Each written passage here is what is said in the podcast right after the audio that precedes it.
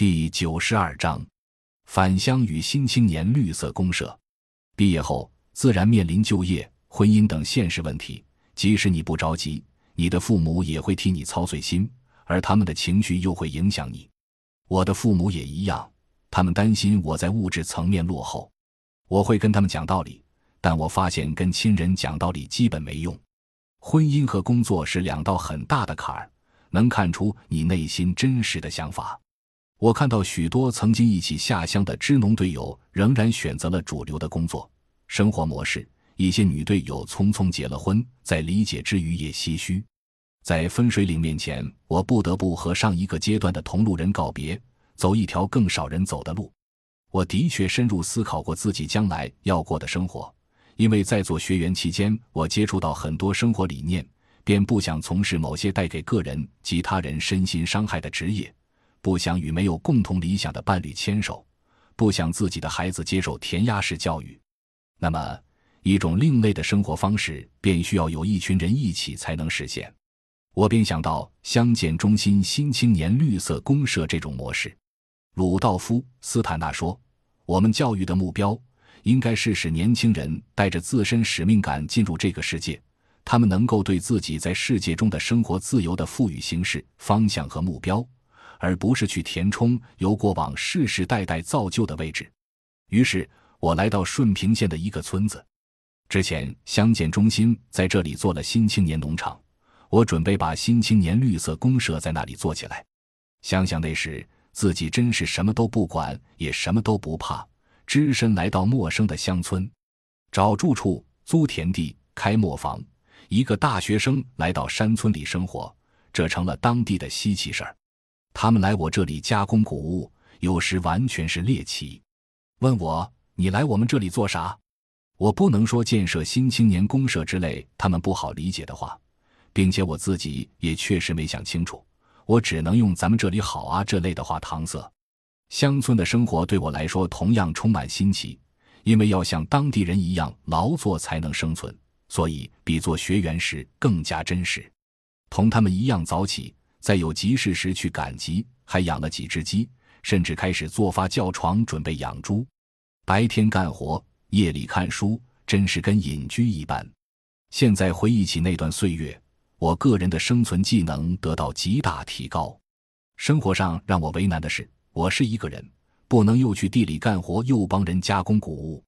我更真切地体会到乡村的凋敝，那种真实感不再是停留在脑子里的，而是穿透心灵的。我能把自己的日子过好已属不易，不敢奢谈别的。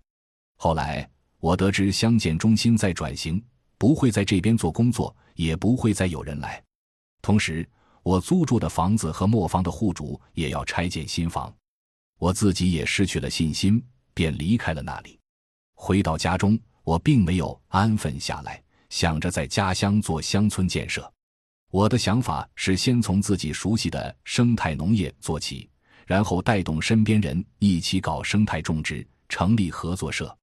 正赶上未丰收人才计划三期学员在河南开展乡建工作，他下的棋很大。大学生支农社团工作、生态农产品销售、爱故乡工作站等都要一一开展。我能感觉出这些事情像一粒粒散着的珠子，他还没有找到把它们穿起来的方法，觉得我能做大学生社团工作。就把暑假交流会的工作交给了我。那时虽然人已离开乡建中心，但我在情感和思想上还是非常认同的。所以他找我做事情，我也觉得还是在一家单位里不能拒绝。他筹措了五千元钱来举办第十八届支农调研交流会河南分会，就使用我舅舅在村里闲置的毛坯房。那时我一面照顾田里的庄稼，一面准备交流会。这点钱实在太捉襟见肘了，又要刨出给房子跑电路的一千多元。记得采购物资那天，我中暑头晕，为了省几元钱，顶着太阳在批发市场里一家家问席子的价钱。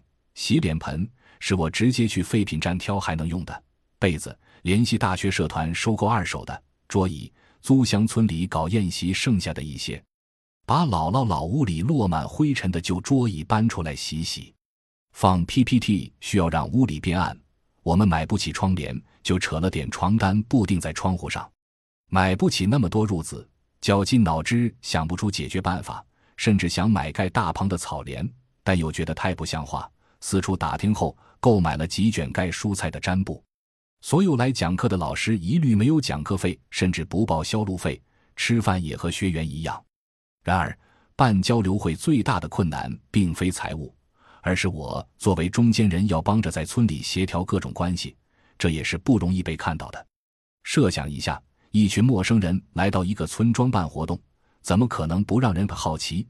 特别是那个村子又处在被拆迁的虎视眈眈中。还有一个插曲，我二舅要在村里办暑假班，大学生们开展支教活动就跟他有冲突，只好让学员们与他合作办学。后来又让学员们去另外一个村子支教，每天往返驻地。即便如此，仍影响了二舅的招生。而我在村里的地又是租他的，他跟我诉说不满，姥姥也得知了，我的压力更大了。那时真不知哪里来的信念和干劲儿，这些硬事都撑过去了。我在家里种的地是舅舅租给我的，之前一直租给别的村民，从别人手里收回来，难免会让人不舒服。这也让舅舅为难，而舅舅肯租给我，完全是因为关系亲近，所以关系一旦处不好，随时都有被收回的风险。那些地块又分散在相隔很远的地方，耕种起来颇费周折，许多农活是需要劳动工具，需要人帮忙的。我手头是没什么钱，家里也不肯借给我，幸而五舅资助我两万元，让我可以先把农事开展起来。要照顾好那些地并不容易。因为不打药不上化肥，就特别需要人工。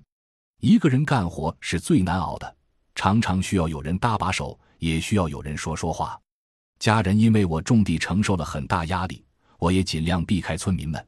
早上比他们早到地里，晚上等他们都回家了我才回。一年下来，虽然日夜在地里劳作，但算下来还是不能养活自己。即便如此，城市化的脚步很快蔓延至我所在的村庄。那里要开发成电影小镇，拆迁已成定局。我犹如泄了气的皮球，这次艰难的返乡活动便在复杂的滋味中结束了。感谢您的收听，本集已经播讲完毕。喜欢请订阅专辑，关注主播主页，更多精彩内容等着你。